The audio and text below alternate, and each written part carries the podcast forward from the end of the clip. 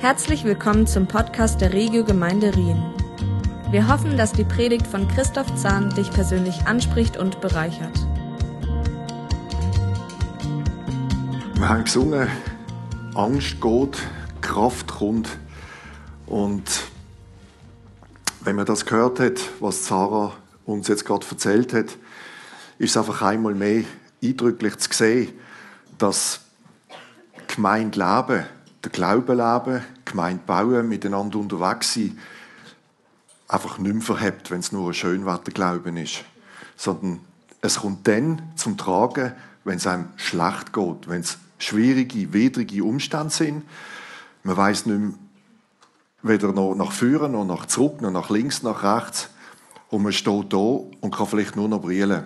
Einerseits braucht das Mut, enormen Mut sich da so äh, transparent einfach vorne anzustellen und sagen, hey, das ist im Moment meine Situation. Ich bewundere immer wieder Leute, die das einfach können. Das ist nicht einfach. Vielen Dank, Sarah, einfach auch nochmal an diesem Punkt. Wir sind im vierten Advent und ähm, ich darf heute predigen und bevor der Gottesdienst losgegangen ist, ist jemand auf mich zugekommen und ist ausgebildeter Theologe und hat dann gesagt, ich freue mich auf die Predigt. Und äh, das ist immer so der Moment, ich bin nicht ausgebildeter Theologe, wo man dann merkt, genau, das habe ich jetzt auch noch gebraucht. Aber Angst geht. Aber wir haben gesungen, Angst geht, Kraft kommt. Also von dem her bin ich sehr zuversichtlich. Lasst uns gerade starten mit dem heutigen Bibeltext, wo uns durch die Predigt begleiten wird. Jetzt ist es besser, jetzt bin ich nicht mehr so hallig. Und zwar geht es um Lukas 2,8 bis 20. Und ich lese euch aus der neuen Genfer Übersetzung. Könnt gerne mitlesen, wenn es kommt. Wunderbar. In der Umgebung von Bethlehem waren Hirten, die mit ihrer Herde draußen auf dem Feld lebten. Als sie in jener Nacht bei ihren Tieren Wache halten, hielten, stand auf einmal ein Engel des Herrn vor ihnen, und die Herrlichkeit des Herrn umgab sie mit ihrem Glanz. Sie erschraken sehr. Aber der Engel sagte zu ihnen, ihr braucht euch nicht zu fürchten. Ich bringe euch eine gute Nachricht, über die im ganzen Volke große Freude herrschen wird. Heute ist euch in der Stadt Davids ein Retter geboren worden. Es ist der Messias, der Herr. An folgendem Zeichen werdet ihr das Kind erkennen. Es ist in Windeln gewickelt und liegt in einer Futterkrippe. Mit einem Mal waren bei dem Engel große Scharen des himmlischen Herrs. Sie priesen Gott und riefen, Ehre und Herrlichkeit Gott in der Höhe und Frieden auf der Erde für die Menschen, auf denen sein Wohlgefallen ruht. Daraufhin kehrten die Engel in den Himmel zurück. Da sagten die Hirten zueinander, Kommt, wir gehen nach Bethlehem, wir wollen sehen, was dort geschehen ist und was der Herr uns verkünden ließ.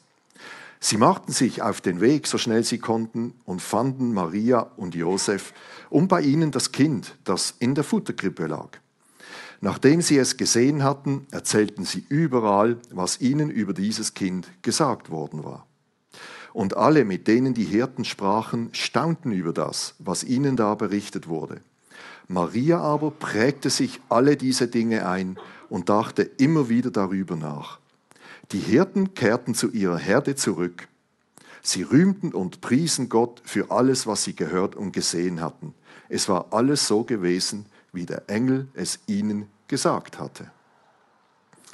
Ein, langer Text, aber der begleitet uns jetzt über verschiedene Phasen in dieser Predigt. Die kennen das sicher. Jedes Jahr, wenn es auf Weihnachten zugeht, werden Tausende von Krippenspielen aufgeführt. Und zwar von Kindern wie von Erwachsenen. Man verkleidet sich, Maria und Josef. Als Jesus kann man sich schlecht verkleiden, aber man hat dann meistens eine Puppe als ähm, Jesus in der Krippe liegen. Als Hirt Viele verkleiden sich gerne als Hirt und Kinder auch als Schöfli. Finden sie immer, wenn sie so flauschige Dinge haben, das ist immer so, das ist gut. Und, ähm, und das gehört einfach irgendwie für uns, so in unserer Kultur dazu, von der Geburt von Jesus. Sandy zum Beispiel, meine Frau, wo sie Grippe hat auf aufstellen oder sich Gedanken gemacht hat, sie gesagt, du, ich muss noch mehr Schöfli kaufen. Man hat einfach zu wenig Schöfli.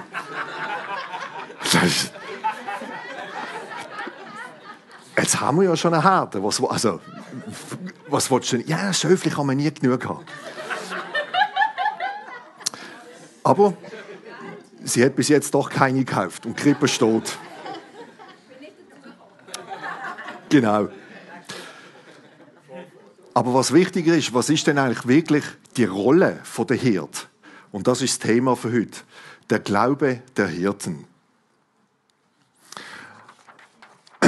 Und einfach, wenn wir das so hören und auch immer wieder sehen, die Krippen, ich glaube, wir haben oftmals einfach so ein bisschen eine falsche idyllische Vorstellung von diesen Hirten. Und das ist eine romantische Sicht, oder? Wenn wir das selber kennen, so Lagerfeuer machen, das ist toll. Und dann haben wir irgendwie, projizieren wir das auch auf die Hirten. Die sind irgendwo gesessen, es war kalt, die haben ein tolles Lagerfeuer gehabt, irgendwo ein Ster Holz, schön 30 cm langes Schiedli, wo sie immer wieder haben können nachwerfen Irgendwo hat einer schon Steckenbrot parat gemacht. Und hinten ist der, äh, der feine, ja, ich sage jetzt nicht Herum, aber Glühwein oder egal was gestanden. Und alles war fein gewesen. Und da sind ihre Schöfli und die haben da wunderbar, haben die da ihr Dasein gehabt. Aber ich glaube, das ist nicht wirklich so gewesen. Definitiv nicht. Und Lukas, wo uns in dem Bibeltext das überliefert hat, hat uns aus einem ganz speziellen Grund das Ereignis der Hirten mitteilt und auch ausgewählt. Die Hirten, die wollen uns oder sollen uns nämlich etwas zeigen. Wie Maria haben auch die Hirten eine Engelsbotschaft bekommen. Und zwar direkt. Sie haben auf die reagiert. Sie haben ihnen gut zugelassen. Sie haben auch ihre Furcht überwunden. Da komme ich später noch darauf zurück. Und die Freudebotschaft, die sie gehört haben, die haben sie weitergegeben. Und von diesen Hirten können wir einiges lernen so wie wir selbst selber auf die Verheißungen und auf die freudige Botschaft reagieren sollen. Und dazu habe ich vier Punkte, nicht drei das mal, sondern vier. Aber es wird nicht länger. Und zwar die vier Punkte, sehen ihr hier.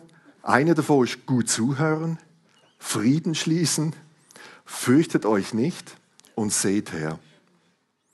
Der erste Punkt, gut zuhören, gut zuhören. Nachdem die Hirten vom Engel die Botschaft gehört haben über Jesus, sind sie nach Bethlehem gegangen, um dem neugeborenen Messias, dass sie da persönlich sehen können. Das steht in Lukas 2,15. Nachher haben sie das überall erzählt, dort in der Umgebung, was sie gesehen haben, dass das, was ihnen über das Kind gesagt worden ist.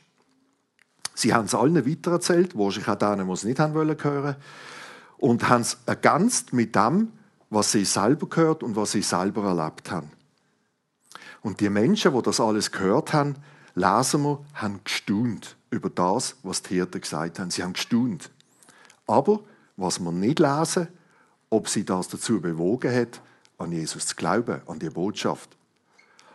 Ob es noch hat, ob sie zum Glauben gekommen sind oder nicht, das lesen wir nicht. In der Phase, in dieser Phase zeigt uns Lukas, wie wichtig ist, dass es gut zu hören.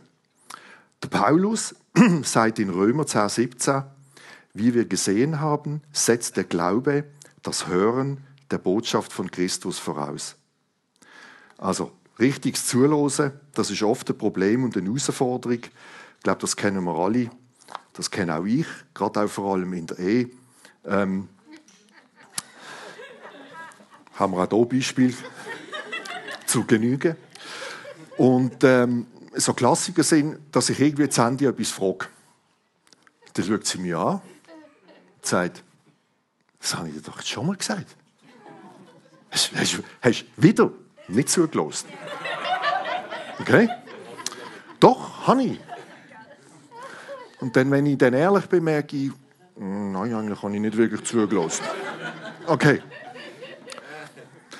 Oder gut zuhören ist auch ganz praktisch heute Morgen. wo wir uns parat gemacht haben, habe ich noch eine Schiele angelegt. Dann schaut sie mich so an und sagt, du siehst aus wie ein Buchhalter. Okay? Und dann habe ich gesagt, aber dafür habe ich schön warm. Und dann sind wir hier angekommen. Und dann, äh, bevor der Gottesdienst losgegangen ist, kommt sie auf mich zu und sagt, aber bevor der Predigt ziehst du das Chile ab, gell?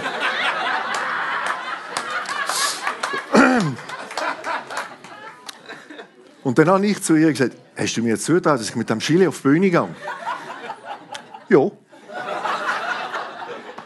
Das ist offene, transparente Kommunikation in der Ehe. So läuft es. Aber es ist auch gut, wenn man auf die Frau hört. Aber ich hätte Chile auch so abgezogen.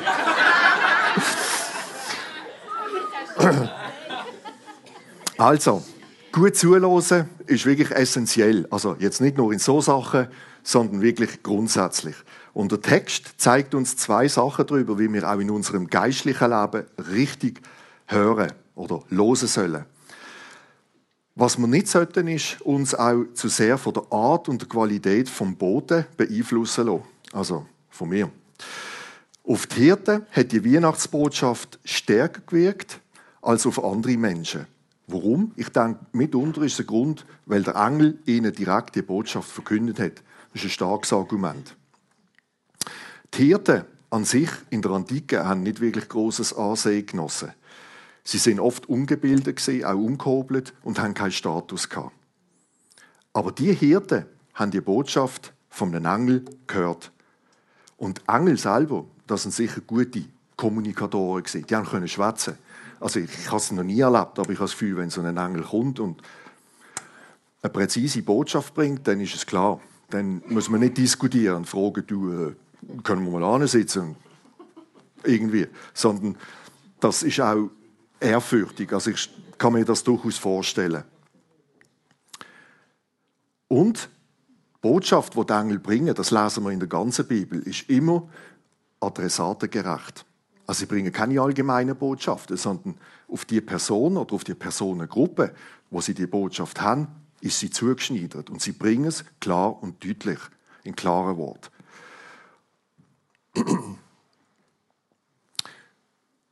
Jetzt der Rest der Welt, in dem Kontext, wo wir gerade sind, hat aber die Botschaft, die die Engel den Hirten gegeben haben, die Hirten haben das einfach, wie sie es verstanden haben und wie sie es gehört haben, als einfache Menschen weitergegeben. Also sicher nicht im gleichen Kontext oder in dieser Kraft, wie jetzt die Hirten die Botschaft gebracht haben. Also, und Hirten sind vermutlich auch keine beeindruckenden Redner gewesen, weil die haben keine Rhetorikkurs besucht, bevor sie einen Schafherden haben können weiden. Oder wie kommuniziere ich angepasst mit den Schaf, dass sie auch motiviert sind. Das also, das heißt, wenn eine Botschaft proaktiv, also provokativ oder auch schwer zu glauben ist, dann ist die Versuchung groß, dass wir die ignorieren. Und zwar, wir schauen auf den Boden, wo sie bringt. Und ich merke das an mir selber, je nachdem, was es ist oder wer das ist, dann denke ich, du willst mir das jetzt so sagen? Du. Und im Unterbewusstsein läuft da ganz vieles ab. Wir schauen, wie die Person aussieht, wie die angelegt ist, etc., wie sie sagt, was sie sagt. Und wir hören gar nicht wirklich auf die Botschaft selber. Wir sehen das auch im täglichen Leben. Ähm, das gilt heute noch, obwohl das nicht so wahr ist. Aber jemand, der in einem Anzug mit Krawatte steht, der weckt mehr Vertrauen, als wenn einer nur im Hoodie und den coolen Jeans steht. So. Obwohl, vielleicht ist das die größere, also der weiß vielleicht weniger als der mit dem Hoodie. Aber man geht immer vom Aussehen. Als ich noch auf der Bank geschafft habe, hat die Bank mal, das ist schon lange her, ähm, tatsächlich eine Umfrage gemacht bei ihren Kunden. Weil Kundenberater am Schalter im Sommer oder so haben sie gefunden, hey, Krawatte, das ist ätzend. Kann man nicht im Sommer ein bisschen legerer sein, oder? Die Bank hat eine Umfrage gemacht und die Kunden haben gesagt, nein. Der Kundenberater hat mit Krawatte dort sein. Einfach, man kann sich das nicht vorstellen, aber es ist so. Warum? Wenn man das Gefühl hat, wenn der eine Krawatte hat, dann ist er ein seriöser Berater. Wenn er keine Krawatte hat, dann dreht er einem an. Also, ist nicht einmal um die Botschaft selber gegangen, sondern um den Botschafter. Die Verfasser in der Bibel, egal wo wir das sehen, haben zum Teil Engel gesehen oder direkt Gottes Stimme gehört. Die Apostel haben Jesus selber kennt sogar, persönlich. Die sind mit ihm unterwegs gewesen. Und die Autoren der biblischen Bücher, die haben Visionen und Offenbarungen erlebt. Und wir, heute, wir haben in Anführungszeichen nur ein Buch. Das ist gut, aber wir haben niemanden, der uns direkt aus der Situation etwas bringt oder erlebt hat. Und das ist es so, auch dazu Prediger, Lehrer und andere Kommunikatoren, die einfach halt nur allzu menschlich sind. Das ist ganz normal heute. Und trotzdem, wenn wir in unsere heutige Kultur schauen, dann ist das ein Problem, weil unsere Kultur, die leidet, heute oft an einem chronischen Aufmerksamkeitsdefizitsyndrom. Auch da muss ich mir selber mit reinnehmen, wie schnell bin ich abgelenkt. Wie lange kann ich mich auf etwas fokussieren? Microsoft hat Studien gemacht. Man sieht das auch am Arbeitsplatz. Ich habe auch einen. Ein Laptop, zwei große Bildschirme, Multitasking bis zum Gott nicht mehr. Aber bin ich wirklich effizienter durch das, nur weil ich viel mehr Informationen auf diesen Schirm habe? Nein, sondern ich bin viel mehr abgelenkt, weil ich mich nicht mehr fokussiere. Aber ich habe das Gefühl, ich mache ja Haufen Sachen miteinander. Es ist auch sehr einfach, einfach Gottes Wort nicht zu hören, weil es so durch unspektakulare Kanäle zu uns kommt. Die Bibel ist ein langes und ein durchaus auch nicht einfaches Buch, egal welche Übersetzungen das wir lesen. Die Prediger, Pastoren und Leiter haben auch ihre menschlichen Schwächen und Macken. Und jedes Mal, wenn einer von ihnen stolpert, haben wir ja auch schon erlebt, große, namhafte Menschen, und das Fall kommt, sind wir versucht, die ganze Sache mit dem Christentum und Glauben und überhaupt einfach an den Nagel zu hängen. Weil wir merken, also wenn es bei dem nicht verhebt, wieso soll es denn bei mir verheben? Doch auch hier täuscht uns einfach unseren Instinkt. Weil mag der Botschafter auch noch so lächerlich sein, was, wenn die Botschaft, die er bringt, aber wahr ist, was machen wir dann? Wir sehen auch hier wieder in der Bibel, Gott hat ja manchmal wirklich einen ganz speziellen Humor. In einer merkwürdigen, aber trotzdem sehr interessanten Begebenheit, wo Gott in der Bibel zu einem gewissen Bileam durch einen Esel redet. Also, ich tue jetzt die Geschichte nicht auslegen, aber wenn ihr sie mal lesen, merkt ihr, das ist wirklich strange. Also Gott redet zu jemandem durch einen Esel. Jetzt kann man sagen, hm, wenn der zu einem Esel durchredet, gut, was ist das für ein? Aber nur zum Sagen, auch hier adressatengerecht. Äh, das hat einen Grund gehabt, warum er in dem Moment zum Biliam durch einen Esel geredet hat und nicht irgendwie durch jemand anders. Daraus können wir auch lernen, dass das Medium eben nicht die Botschaft ist und dass wir falsch liegen, wenn wir unangenehme Worte ignorieren, nur weil uns der Botschafter nicht vom Hocker haut. Also sorry. Loset auf die Botschaft.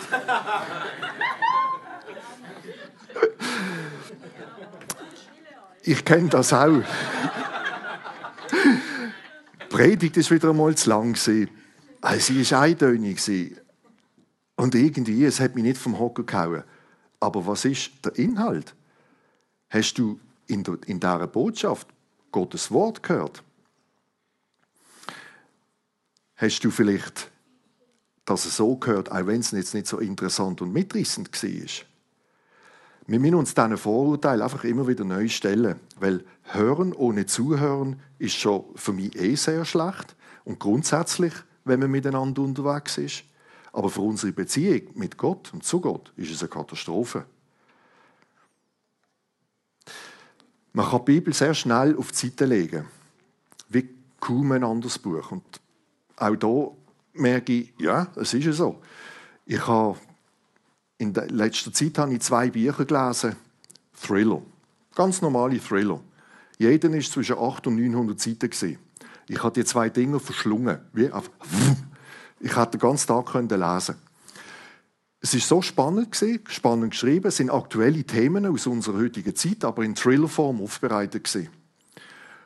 Und gleichzeitig habe ich gemerkt, wieso fasziniert mich die Bibel nicht genau gleich? Warum kann ich die nicht gleich so lesen? Es ist viel einfacher. Hm. Und dann müssen wir uns einfach bewusst sein. Auch wenn die Botschaft nicht immer so prickelnd oder so thrillergerecht aufbereitet ist, aber die Wahrheit, die in dieser Botschaft ist, überscheint alles. Die Menschen, Menschen die in der, also in der Bibel zu uns reden, sind ja oft auch nicht die interessantesten Persönlichkeiten. Du denkst, oh, okay, da ist ein Hirt, da ist sonst irgendjemand, der hat auch noch einen umgebracht. Gut, da war mal König. Aber wir überlesen das alles so schnell und sind uns eigentlich gar nicht wirklich bewusst, was wir hier lesen und in was für eine Tiefe dass wir das lesen. Auch hier ist Maria, wie schon in der letzten Predigt, unser Vorbild. Es gibt in diesem ganzen Textabschnitt zwei Wörter, die beschreiben, wie sie Gottes Wort gehört hat. Zuerst dachte sie immer wieder darüber nach. Also immer wieder über das Wort, was sie gehört hat, darüber nachdenkt. Wenn man über etwas nachdenkt, dann bedeutet das, man stellt etwas in Zusammenhang. Man versucht zu verstehen, man fängt davon äh, studieren darüber, nachsinnen, Parallelen ziehen, sich fragen, hinterfragen. Und das zweite Wort ist je nach Übersetzung merkte, einprägte oder wörtlicher genommen in ihrem Herzen bewahrte. Also Verstand und Herz kommt dort zum Tragen. Davon hat sie sich prägen lassen. Und Maria wird immer wieder rausgepickt, wenn wir genau merken, ja, genau so ist Maria gesehen. Wenn wir nicht immer wieder über Gottes Wort nachdenken und es in unserem Herz bewahren auch und immer wieder auch bewegen, werden wir die Botschaft nicht wirklich hören können. Also wir werden sie einfach wahrnehmen aber unser Denken und unser Herz wird sie nicht ergriffen und trösten, überführen oder zur Veränderung führen. Der zweite Punkt, Frieden schließen, wo gerade notlos übergeht. Der bekannte Satz und Frieden auf der Erde für die Menschen, auf denen sein Wohlgefallen ruht. Um die berühmte Botschaft richtig zu verstehen, der Frieden schließen, müssen wir uns ein bisschen anschauen, was mit Frieden in der Bibel genau gemeint ist.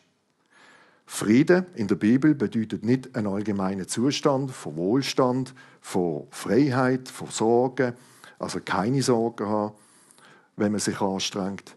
Es bedeutet das Ende von Feindschaft und Krieg. Das klingt jetzt relativ hart. Für die Bibel ist der fundamentalste und der wichtigste Friede der Friede mit Gott. Unser Herz will von Natur aus selber her sein. Wir reagieren oft allergisch auf Gottes Herrschaftsanspruch über uns.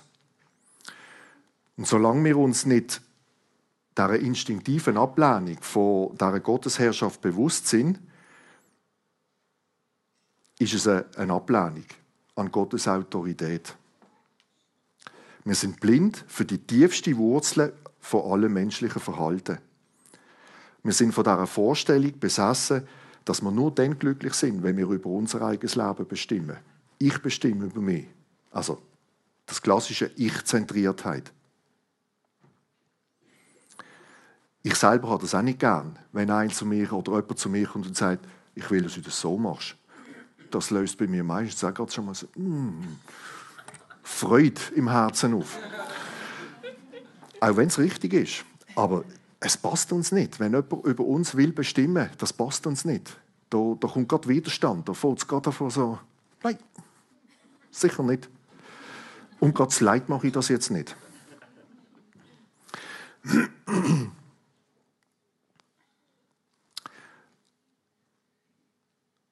Und genau diese Vorstellung bringt uns in Konflikt mit unseren Mitmenschen. Der Krieg gegen Gott führt zum Krieg mit unserem Nächsten. Durch das ist auch kein Frieden auf der Welt, weil wir einfach keinen Frieden mit Gott haben. Weil wir wollen bestimmen. Ich bestimme. Ich sage, wo es lang geht. Ich tue mich niemandem unterordnen. Kein Mensch sagt mir, was ich zu tun habe. Ich will so leben, wie ich will. Es gibt verschiedene Arten, wie man so die Gottesherrschaft ablehnen kann. Der Mensch, der nicht an Gott glaubt, der sagt, wie ich gesagt habe, ich will so leben, wie ich will. Gehe mich nicht an. Ich bestimme. Es geht nur um mich. Der Fromme lehnt je nachdem auch die Gottesherrschaft ab.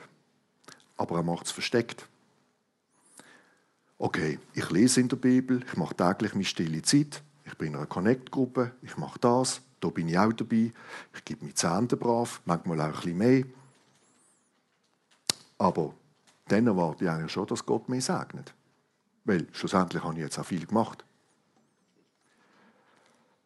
Das ist nicht Gottvertrauen, sondern versuchte Gottmanipulation. Also ich mache etwas und dann kriege ich auch wieder etwas. Hm? So. Im Geschäft erlebe ich das auch immer wieder. Man hilft einander, aber nur als Gegenleistung will ich dann auch wieder mal etwas. Es ist ganz selten, dass jemand sagt, du komm, machen wir einfach. Fertig, ist gut. Und heute ist man schon so gepolt, dass wenn nicht eine Gegenforderung kommt, wird man auch wieder stutzig. Wenn ich denke, hä? Der will nicht. Was ist jetzt da falsch? Beide Strategien, der Gottlose und der Fromme, das ist Feindschaft gegen Gott. Ich weigere mich, Gott als mein Herr und mein Erlöser sein zu lassen.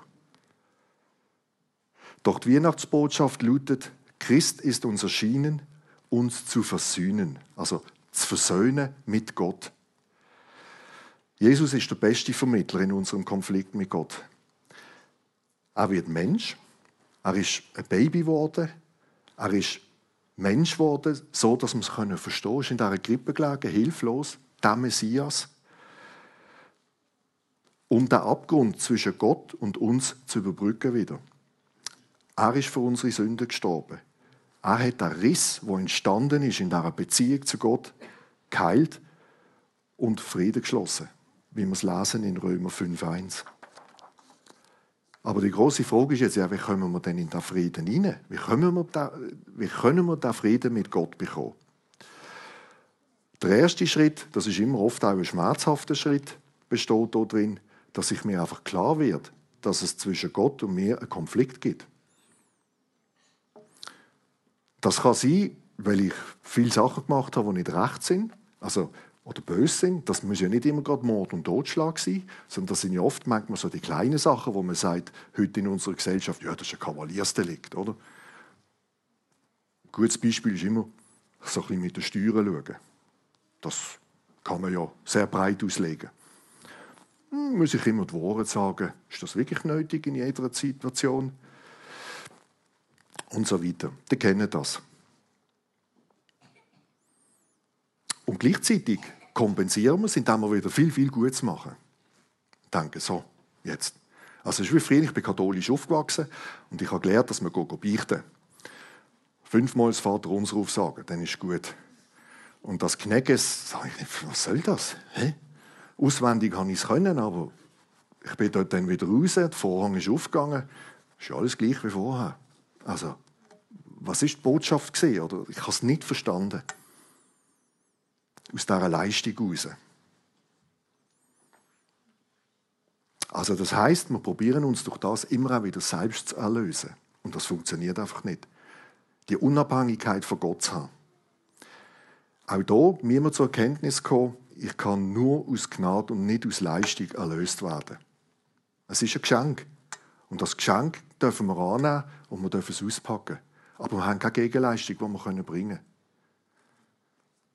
Wenn man eingeladen ist, man bringt etwas mit, dann fängt der Stress an, weil die anderen denken, die haben etwas mitgebracht. Das nächste Mal muss auch etwas mitbringen. Oder, aber jetzt ist es nur so ein kleines Geschenk. Hm.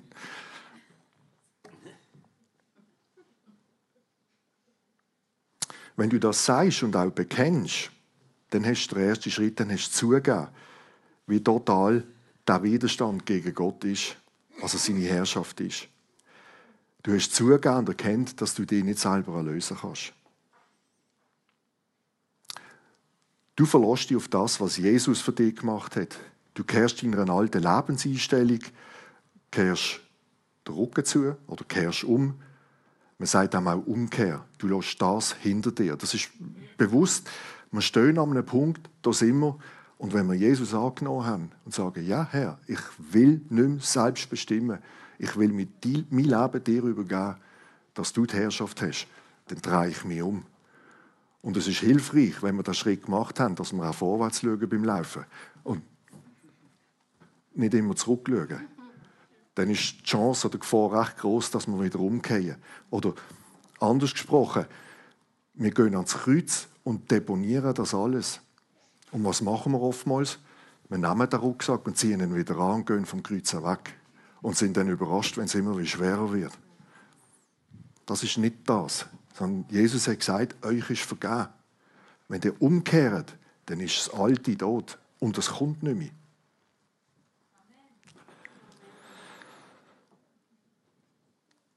Jetzt ist natürlich eine spannende Frage, heißt das, dass Weihnachten nur diesen Menschen Frieden bringt, wo Christen sind?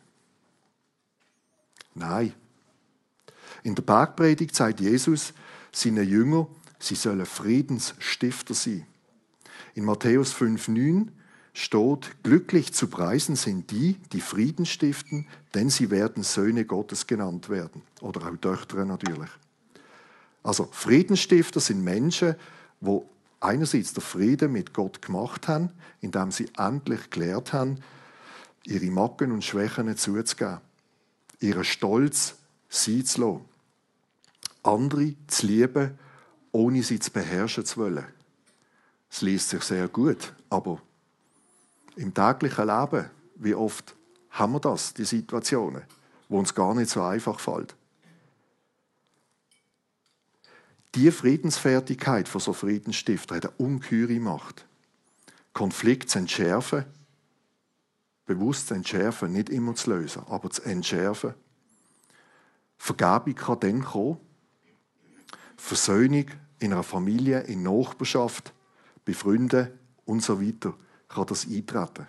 Und das ist mit dem Frieden gemeint. Aber wenn ich selber den Frieden nicht habe mit Gott, dann ist das eine oberflächliche Sache. Egal, was ich mache. Das funktioniert nicht.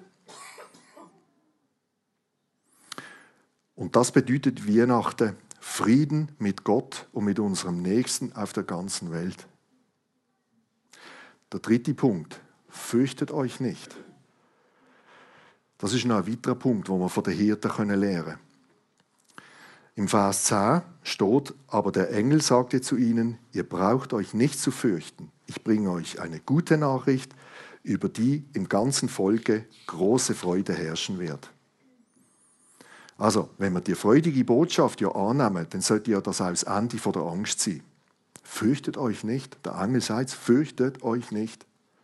Ja, warum sollen wir uns denn nicht fürchten oder Angst haben? Wir haben ja, wie gesagt, gesungen. Angst geht, Kraft kommt. In Vers 9 heißt es, die Hirten erschraken sehr. Also, ich bin überzeugt, wenn man so etwas erlebt, wie die Hirten, dann verschreckt man. Ich glaube, das, das geht nicht anders.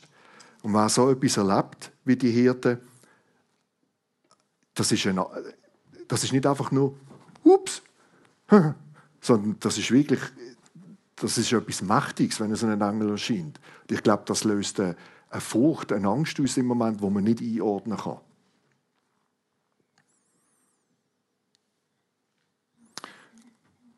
In der Bibel lesen wir immer wieder, dass die Menschen so reagieren. Entweder Gott, wo ihnen direkt begegnet ist, oder Engel ihnen begegnet sind, das hat oftmals fast mit einem traumatischen Erlebnis zu tun gehabt.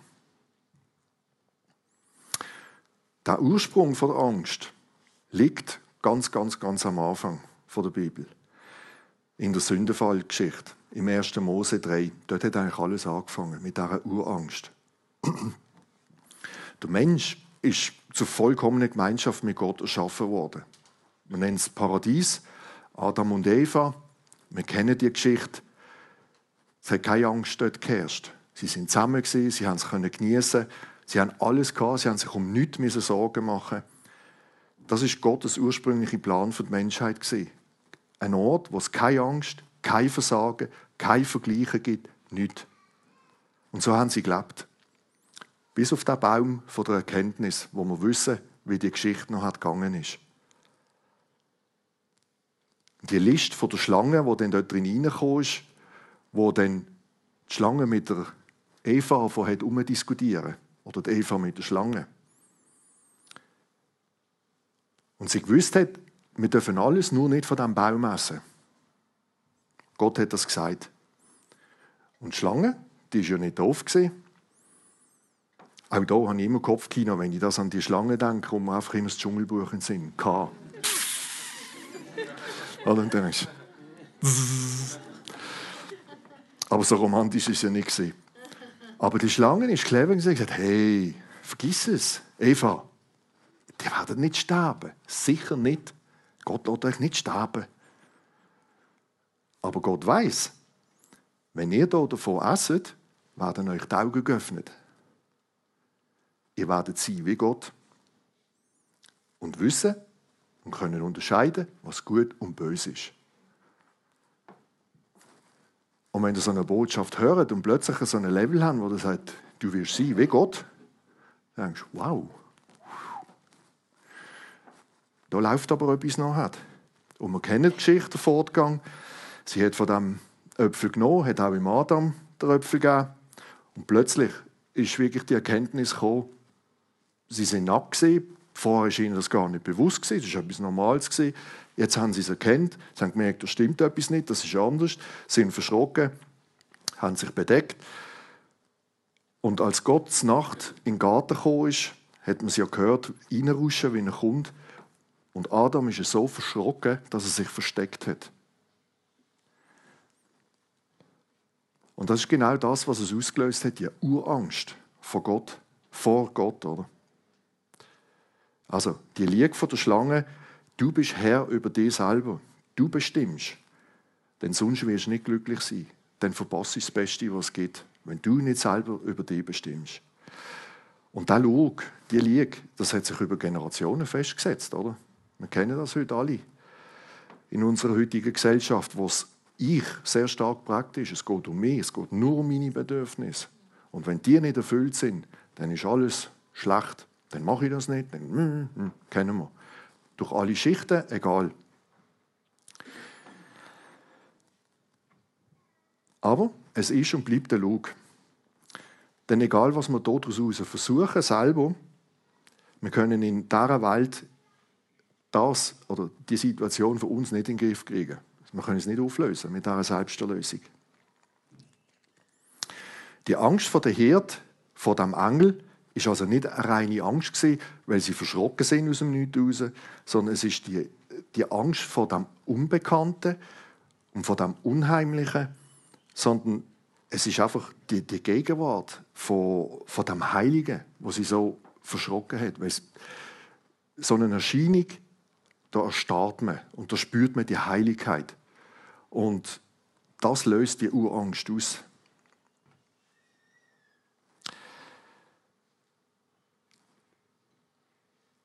Und das, weil wir ihm grundsätzlich entfremdet sind. Aber die gute Botschaft ist ja auch da, wir können die Angst wieder loswerden, wo tief in unserer Seele herrscht, und zwar für immer. Und es ist spannend, finde ich, in Johannes 14, 27, wo Jesus mit seinen Jüngern zusammen ist. Das ist der Abschnitt, wo er ihnen beibringen will. Sie haben ja nicht alles verstanden, aber er will ihnen beibringen, dass er geht und jemand wie noch besser an seiner Stelle kommt, der Heilige Geist. Und er sagt wörtlich auch zu ihnen, Frieden lasse ich euch, meinen Frieden gebe ich euch. Nicht gebe ich euch, wie die Welt gibt. Euer Herz erschrecke nicht und fürchte sich nicht. Also er sagt das ganz genau gleich nochmal und will ihnen das deutlich machen. Wie geht das jetzt, dass wir zu diesem Punkt kommen? Da braucht es noch den vierten Punkt. Nach dem Fürchtet euch nicht. Seht her, siehe, anschauen. In Lukas 2,10 steht, die Engel sagen es uns, fürchtet euch nicht, seht her. Also fürchtet euch nicht, siehe, ich verkünde euch große Freude, heißt in älteren Bibelüberschriften. Das Wort siehe wird in modernen Übersetzungen oftmals weggelassen, weil man einfach denkt, ja, das ist, so eine antiquierte, antiquirierte Lückenfüller. Und dann lässt man das gerne weg. Aber im griechischen Urtext gibt es tatsächlich ein eigenes Wort für das. Der Engel sagt wörtlich, seid keine Menschen, die Angst haben, sondern solche, die offene Augen haben. Denn ich verkünde euch das Evangelium. Also, das ist das Prinzip eigentlich. Sich Zeit nehmen, den Inhalt vom Evangelium, von dieser Botschaft zu verstehen. Das heißt, anschauen. Anschauen heisst auch lesen. Schauen, verstehen. Je mehr, dass ich auf das Evangelium schaue und es verstehe, erfasse, kann ich es auch genießen. Ich nehme das in mir auf und zwar in dem Maß, wie ich es eigentlich in mir aufnehme und immer wieder auch äh, wie durchkatsch, geht auch, verliert die Angst an Kraft. Das heißt nicht, die ist auch nicht einfach von einem Tag auf den Zack weg. Ich meine, wir haben es jetzt auch heute Morgen gehört, das Leben ist nicht nur Sonnenschein. Und das bleibt auch so. Aber die Urangst, wenn ich die Beziehung zu Gott habe, verliert die Angst an Gewicht.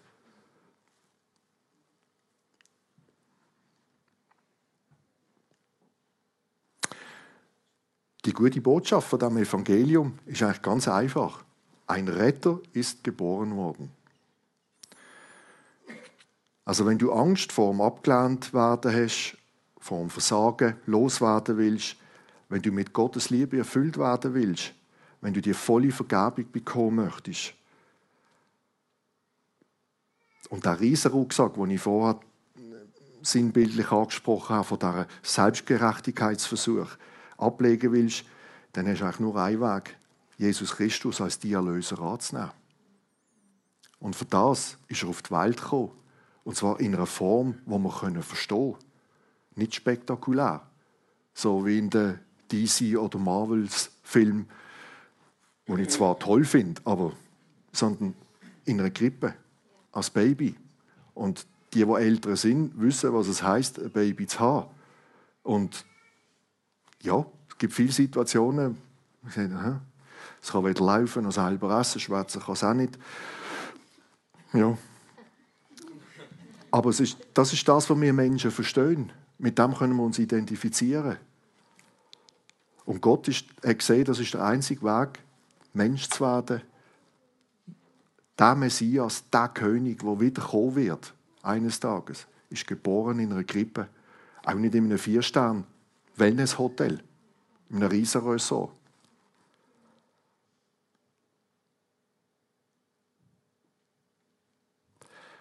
Können wir uns denn das wirklich leisten, dem Kind in der Krippe zu vertrauen? Die Antwort ist, dass das hilflose Baby der mächtige Messias und Herr ist.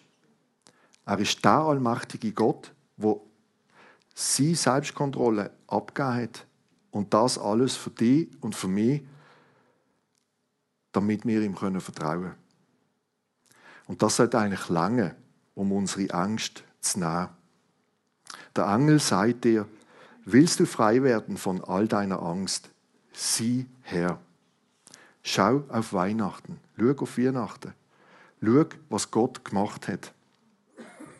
Wenn du das machst und das anschaust und erfassest in deinem Herz bewegst, dann werden deine Angst weniger und weniger und oftmals auch aufhören. Fürchtet euch nicht, seht her. Das ist Botschaft. Amen. Es freut uns, dass du heute zugehört hast. Für weitere Predigten, Informationen und Events besuche unsere Gemeindewebseite www.regiogemeinde.ch.